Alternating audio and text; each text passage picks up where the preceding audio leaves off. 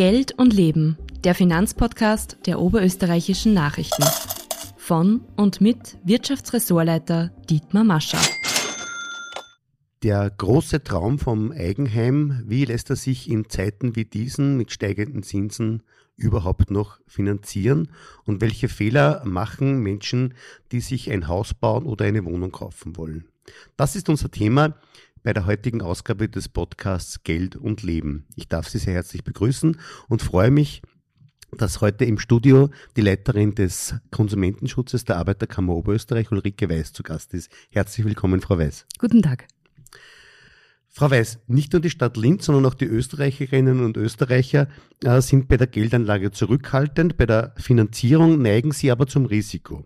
Man erinnert sich an die Fremdwährungskredite in Schweizer Franken oder in Dollar oder Yen, bei denen neben dem Zins auch das Währungsrisiko schlagend wurde und die Verlustgefahr einen besonderen Hebel erhielt.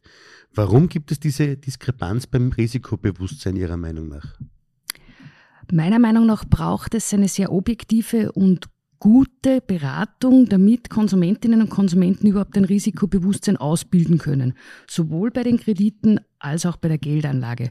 Und die Fremdwährungskredite sind für uns ein sehr gutes Beispiel dafür, dass das im Strukturvertrieb nicht funktioniert hat, denn diese Fremdwährungskredite sind sehr stark und unserer Meinung nach provisionsgetrieben im Strukturvertrieb vertrieben worden ähnlich auch wie einzelne Immo-Wertpapiere, die auch ihr Hoch hatten im Strukturvertrieb. Und das ist eben genau dafür ein Zeichen, dass es eine sehr ausgewogene, sehr objektive Beratung braucht, damit jede Konsumentin, jeder Konsument sich ein Bild davon machen kann, welches Risiko gehe ich ein und welche Chancen habe ich. Mhm. Die Fremdwährungskredite haben ja mittlerweile stark in Bedeutung verloren, weil auch die Nationalbank und die Finanzmarktaufsicht äh, danach getrachtet haben und es massive Probleme gegeben hat. Gibt es überhaupt noch Fremdwährungskredite, die laufen? Bei uns in der Beratung im Konsumentenschutz der AK Oberösterreich spielen sie aktuell keine Rolle mehr. Mhm, ist klar. Äh, dann gehen wir zur aktuellen Situation. Jahrelang war der Preis des Geldes niedrig, die Zinsen waren bei Null, Wohnbaukredite waren sehr einfach zu haben. Die meisten haben sich auf variable Kredite auch eingelassen, weil diese noch günstiger waren. Äh, jetzt steigen die Zinsen und äh, merken Sie schon, dass äh, die Konsumentinnen und Konsumenten ein böses Erwachen erleben? Wir haben durchaus vermehrt jetzt Anfragen in unserer Kreditberatung. Das hängt einerseits natürlich an diesen gestiegenen Zinsen, an den stärkeren monatlichen Belastungen durch die gestiegenen Raten. Da kommen aber noch andere Faktoren dazu. Wir hatten Einkommenseinbußen während der Pandemie. Es steigen die Baukosten sehr stark, also auch wenn noch etwas gebaut und finanziert werden muss nachträglich. Das kann äh, zu Engpässen führen und auch die Lebenserhaltung, Energiekosten, Lebensmittel sind entsprechend teurer geworden und das alles zusammen führt dazu, dass der eine oder andere Kredit durchaus eine starke Belastung für die Familien ist. Das heißt, an Sie wenden sich Leute, die mit dem Kredit nicht mehr zur Rande kommen? Es wenden sich einerseits Leute an uns, die mit dem Kredit nur mehr schwer zur Rande kommen aber erfreulicherweise auch sehr, sehr viele schon im Vorfeld, die sich einfach von unseren Kreditexperten und Expertinnen beraten lassen. Wir helfen auch beim Angebotsvergleich und geben eben Tipps, äh, wie man es am günstigsten und am besten gestalten kann. Was, was sind die Tipps, die den Leuten am meisten helfen? Also aus unserer Sicht ist die Faustregel erst einmal die Finanzierbarkeit wirklich auch selbst für sich festzustellen. Jede Lebenssituation ist unterschiedlich. Man hat entweder höheres Einkommen oder schon mehr Erspartes, unabhängig von den Regelungen, die es eben da jetzt gibt. Jeder sollte für sich selbst festlegen, ich kann mir das leisten. Oder was kann ich mir leisten, was kann ich mir kaufen, was kann ich mir bauen. Und dann im zweiten Schritt geht es darum, wie gestalte ich das aus? Welchen Kredit möchte ich? Variabel, fix, welche Laufzeiten? Auch darüber nachzudenken, Sondertilgungen zu vereinbaren. Also da gibt es schon einiges an Möglichkeiten, wo wir unterstützend zur Seite stehen können. Wunderbar, dann gehen wir es vielleicht Punkt für Punkt einmal durch. Fangen wir an mit der Frage, was kann ich mir leisten? Mit welcher Faustregel arbeiten da Ihre Beraterinnen und Berater, wenn, wenn da um Hilfe gesucht wird? Eigentlich seit ich begonnen habe, in diesem Bereich zu beraten, sind die Faustregeln eigentlich dieselben. Es hat immer geheißen, ein Drittel Eigenmittel und damals, als es noch den guten alten Bausparer gab, man soll sich das Bauspardarlehen mit maximal 6% Zinsen leisten können. Dann ist man auf der sicheren Seite. Mhm. Äh, aber das hat sich doch massiv geändert, weil äh, die viele äh, Wohn Wohnungskäufer oder, oder Häuselbauer haben bei den Eigenmitteln stark zurückgeschaltet, weil sie gesagt haben, das, das geht sich locker aus mit den niedrigen Zinsen. Jetzt muss man offenbar den, den Zins und den Zinseszins äh, wieder neu lernen. Äh, können Sie vielleicht ein, zwei Beispiele sagen aus der Praxis, wie sich da die Zinsen auf die Rückzahlung und die Gesamtbelastung auswirken? Ja, also da sind die Auswirkungen enorm. Äh, wer beispielsweise äh, letztes Jahr einen Kredit über 300.000 Euro aufgenommen hat, Laufzeit 25 Jahre, der hat den noch mit 1% variabel aufnehmen können. Das hat bedeutet in etwa eine Rate von 1100 Euro im Monat. Jetzt, gut ein Jahr später, sind die Zinsen bei 4,5 Prozent beim selben Aufschlag und das bedeutet eine Rate von 1670 Euro. Mhm. Also da liegen über 500 Euro dazwischen und das ist für viele schon eine sehr, sehr starke Mehrbelastung. Mhm. Sie haben schon angeschnitten, variable äh, Kredite, variable Zinsen, Fixzinsen.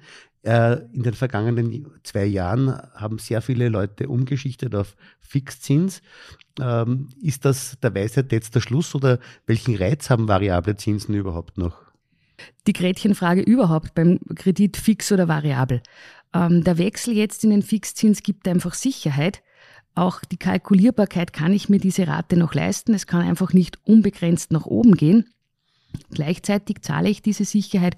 In der Regel unter normalen Marktumständen ist der Fixkredit etwas teurer als der variable Kredit.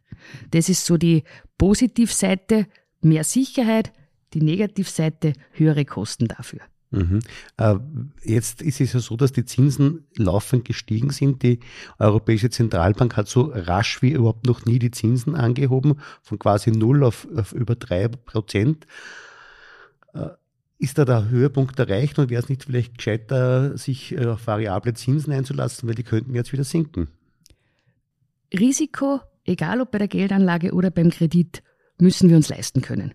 Wer sich das Risiko leisten kann, wer auch noch eine höhere Rate verschmerzen kann im Monat, der kann natürlich auch auf sinkende Zinsen spekulieren und im variablen Zins bleiben. Wer das nicht kann, wer schon stark am Limit ist mit der monatlichen Belastung, der kann sich Sicherheit verschaffen, eine Grenze nach oben einziehen und in einen Fixzinskredit wechseln. Mhm. Äh, Sie haben zuerst auch die Laufzeit schon angesprochen. Was ist denn für die Wohnbaufinanzierung ähm, eine ideale Laufzeit oder in welchem, in welchem Raum soll man sich da bewegen? Auch wieder eine Faustregel nicht über das Erwerbsleben hinaus. Also solange wir verdienen, solange wir ein Einkommen haben, solange haben wir auch die Mittel, Kredit zurückzuzahlen. In der Pension sinkt unter normalen Umständen das Einkommen und da sollte man schuldenfrei in die Pension gehen. Das ist so unsere Faustregel. Mhm. Also das heißt, je früher man kauft oder baut, desto länger kann man sich Zeit lassen, wobei es ja auch jetzt die Vorgabe gibt, ähm, über 30, 35 Jahre sollte kein Kredit laufen. Genau, wir haben jetzt ja auch mit den neuen Regelungen grob gesagt ein Maximum mit 35 Jahren. Das hatten wir aber eigentlich früher auch schon am Markt. Erst als die Immobilienpreise sehr stark angezogen haben und die Zinsen sehr niedrig waren, hat man die Kredite teilweise auf 40 Jahre gestreckt. Da waren da auch die Angebote da. War aus unserer Sicht nicht von Vorteil für die Konsumentinnen und Konsumenten, weil je länger der Kredit läuft, umso mehr Zinsen, umso höhere Kosten. Also auch hier die Faustregel. Je schneller Sie einen Kredit zurückzahlen können, umso besser ist es. Mhm. Apropos Sondertilgungen, Sie haben schon angesprochen. Das heißt, Sondertilgung heißt, man zahlt teilweise Geld früher zurück als eigentlich vorgesehen. Gibt es da irgendwelche Beschränkungen, gerade beim Fixzinskredit? Beim Fixzinskredit ist Vorfälligkeitsgebühr erlaubt. Das bedeutet, Sie haben eine Penale zu bezahlen, wenn sie vereinbart ist und Sie mehr als 10.000 Euro vorzeitig zurückzahlen. Das bedeutet, diese Rückzahlung kann Ihnen Geld kosten. Und deshalb ist unser Tipp, vereinbaren Sie schon bei Kreditvertragsabschluss, dass Sie Sondertilgungen in unbegrenzter Höhe leisten können, ohne dass eine Penale anfällt. Auch wenn man glaubt, man kommt nicht in die Situation, weil sich das eh nicht ausgeht. Aber vielleicht kriegt man mal was von, der, von den Eltern oder so oder erbt was und dann wäre es natürlich fein, wenn man es zurückzahlen könnte. Wir empfehlen ja auch eine durchaus längere Kreditlaufzeit zu vereinbaren, damit niemand in Bedrängnis kommt aber gleichzeitig eben diese Möglichkeit zur Sondertilgung zu vereinbaren und auch zu nutzen. Es gibt aus unserer Sicht für einen Kredit Kreditnehmer, für eine Kreditnehmerin keine bessere Sparform, als den Kredit rascher zurückzuzahlen, als unbedingt notwendig. Die Regeln zur Vergabe von Immobilienkrediten wurden zuletzt ja verschärft, damit man verhindert, dass sich jene, die es sich nicht leisten können, sich hoch verschulden. Äh, gleichzeitig hatten die neuen Regelungen auch Kritik hervorgerufen. Zum Teil wird das Gesetz jetzt auch etwas repariert. Wie sehen Sie dieses Konstrukt und wo, wen muss man wie vor sich selbst schützen? Wir haben diese Regelungen grundsätzlich sehr positiv gesehen, nicht nur im Hinblick darauf, dass sich niemand finanziell selbst überfordert, sondern auch im Hinblick darauf, dass das aus unserer Sicht ein enormer Turbo für die Immobilienpreise war. Denn wenn der Zins so günstig ist und alles über die Banken finanzierbar, dann können die Immobilienpreise ins Unendliche steigen. Und diese Entwicklung haben wir ja auch beobachtet. Und für die Käuferinnen und Käufer ist ja nicht nur das Risiko der steigenden Zinsen, sondern auch, dass die Immobilien an Wert verlieren. Denn die Kredite sind ja mit dieser Immobilie in der Regel belehnt die Immobilien werden ja möglicherweise auch wieder verkauft, um sich zu verändern. Und wenn dann der Preis nicht mit dem Wert der Immobilie zusammenstimmt und sich die Familie dazu auch noch finanziell überfordert hat, weil die Zinsen so stark steigen, dann ist das konsumentenpolitisch natürlich eine Katastrophe da sind wir genau bei dem Punkt, wo wir seinerzeit bei der Finanzkrise 2008 waren, dass in den USA genau das passiert ist. Die Leute haben immer auf Pump und ohne Eigenkapital Immobilien gekauft, aber die Immobilien sind irgendwann mal nicht mehr im Wert gestiegen, sondern massiv gesunken und zwar unter den Wert, der noch offen war beim Kredit. Und dann ist es, hat das Ganze zu krachen begonnen. Genau. Und die neuen Regelungen sollten eben die Immobilienpreise eindämmen, was auch aus unserer Sicht passiert ist, was auch für Konsumentinnen und Konsumenten gut ist. Gleichzeitig haben diese Regelungen Schärfen gehabt, wo auch wir uns als AK Oberösterreich an die FMA gewandt haben. Da geht es zum Beispiel darum, dass eben äh, bestehende Immobilien nicht als Sicherheit herangezogen werden konnten. Das hat natürlich in der Praxis keinen Sinn, denn wenn ich mich zum Beispiel vergrößern möchte, ich habe vielleicht schon eine kleine Eigentumswohnung, möchte mich mit der Familie vergrößern und dieses Eigenheim kann ich nicht zur Besicherung heranziehen, dann werde ich mich nie verändern, verbessern können. Also das war so eine Schärfe und was halt unserer Meinung nach auch noch änderungsbedürftig ist, ist äh, eben diese Besicherung schon während der Zwischenfinanzierungszeit, denn das führt natürlich dazu, dass ich an jenes Bankinstitut geknebelt bin, wo ich die Zwischenfinanzierung habe, denn würde ich dann wechseln, müsste ich alle Besicherungskosten erneut bei der neuen Bank noch einmal zahlen. Mhm. Äh, apropos Hausbank, die, man geht natürlich einmal zu, zunächst zu seiner Hausbank, wenn man einen Immobilienkredit haben möchte. Manche belassen es dann dabei, aber der Vergleich macht sie sicher. Äh, was würden Sie raten, was soll, an wen soll man, wie viele Angebote soll man einholen? Unser Ratschlag ist immer drei Angebote von drei Instituten, die einem auf jeden Fall schon einmal persönlich zusagen und diese drei Angebote dann gut vergleichen. Man kann ja dann trotzdem ein günstigeres Angebot vielleicht dazu nutzen, um zu verhandeln, trotzdem bei der Hausbank zu bleiben.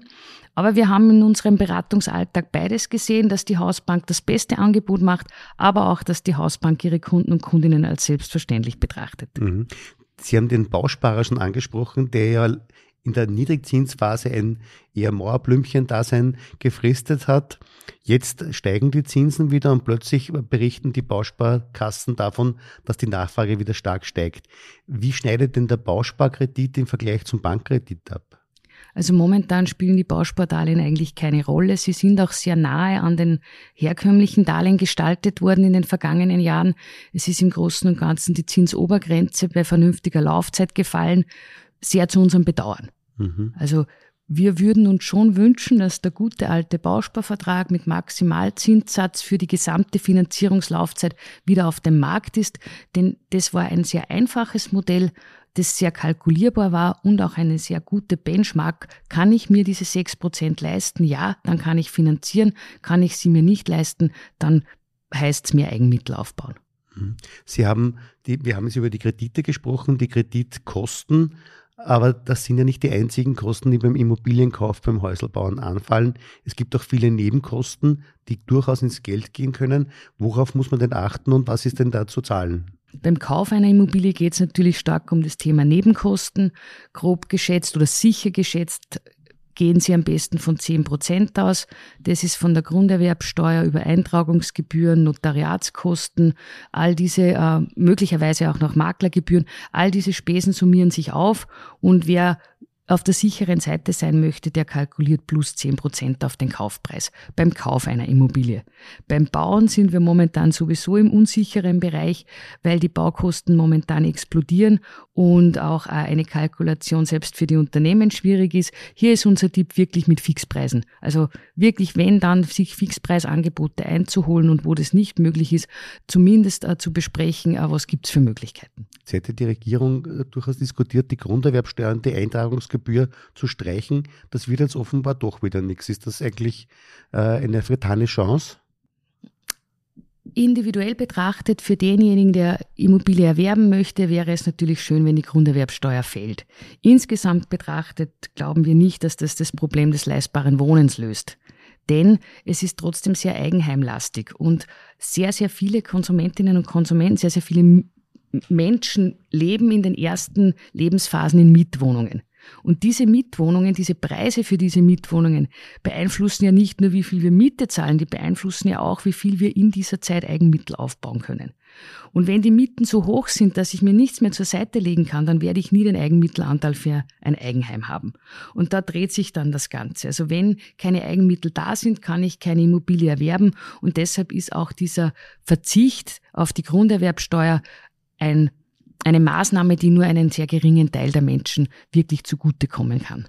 Noch einmal zurückzukommen auf das Bankdarlehen. Äh, da habe ich auf der einen Seite die Rückzahlung, auf der, Seite, auf der zweiten Seite die Zinsen, aber da gibt es ja auch noch extra Kosten. Welche Kosten sind beim Bankdarlehen noch zu berücksichtigen? Neben der Bearbeitungsgebühr, die meist zu Beginn des Vertrags anfällt, gibt es Kontoführungsspesen. Es gibt auch Fremdkosten wie Gebühren, die über das Darlehen dann abzurechnen sind. Alle diese Kosten sind aber im effektiven Zinssatz abgebildet. Okay. Also wenn Sie ein Darlehen aufnehmen und sich auf den Effektivzinssatz konzentrieren, dann ist es in der Regel eine sehr, sehr gute Größe, um Angebote zu vergleichen. Außer, und das ist jetzt der Nachteil, wenn Sie einen Kredit haben, der eine begrenzte Fixzinsphase hat und dann in einen variablen Zinssatz übergeht, dann wird der effektive Zinssatz auf Basis des Fixzinses von Beginn gerechnet. Das bedeutet, die Entwicklung über die Zeit ist da nicht abgebildet. Und bei all diesen Krediten ist leider der Effektivzinssatz keine besonders aussagekräftige Größe. Also wer so etwas vergleichen lassen möchte, da stehen unsere Expertinnen und Experten gerne zur Seite. Ich wollte gerade sagen, da braucht man dann jemanden, der sich wirklich gut auskennt. Es gab bei den variablen Krediten auch einmal die Möglichkeit, einen Art Deckel einzuziehen. Äh, Gibt es das nach wie vor und mit welchen Kosten ist das verbunden? Es hat diese Zinscaps gegeben, die kamen teilweise auch aus den Fremdwährungskrediten. Die waren aber in der Regel mit sehr, sehr hohen Kosten verbunden. Aus unserer Sicht teilweise auch ein bisschen einseitig gestaltet. Also da hat es dann teilweise eben dann auch nicht die Möglichkeit gegeben, die gesamten Zinssatzsenkungen mitzunehmen darüber hinaus komplizierter, wenn dann würde ich empfehlen, überhaupt in einen Fixzins zu gehen.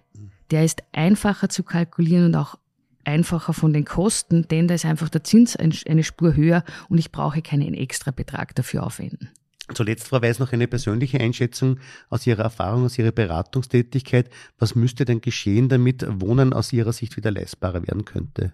Aus unserer Sicht eine ganz wesentliche Rolle spielt hier der gemeinnützige Wohnbau wenn ausreichend Wohnraum zur Verfügung steht, dass auch der Markt in Richtung Preissenkung funktionieren kann, dass die Preise nicht immer nur nach oben gehen, dann haben natürlich die Menschen die Möglichkeit, zu günstigen Mieten zu mieten, Eigenheim aufzubauen und, wenn das der Wunsch ist, auch Eigenheim zu schaffen. Wir sollten uns nicht ausschließlich auf das Thema Eigenheim konzentrieren, denn leistbares Wohnen geht für sehr, sehr viele Menschen über die Miete und die Miete ist dann niedrig, wenn ein großes Angebot da ist und dafür braucht es die Gemeinnützigen. Gut. Frau Weiß, vielen herzlichen Dank fürs Gespräch, für Ihre, Ihren Input. Äh, meine sehr verehrten Damen und Herren, ich bedanke mich sehr herzlich für Ihre Aufmerksamkeit und freue mich, wenn wir uns in 14 Tagen beim Podcast Geld und Leben wieder hören. Auf Wiederhören. Dankeschön. Übrigens hören Sie unseren Finanzpodcast auch auf allen gängigen Plattformen. Bis zum nächsten Mal.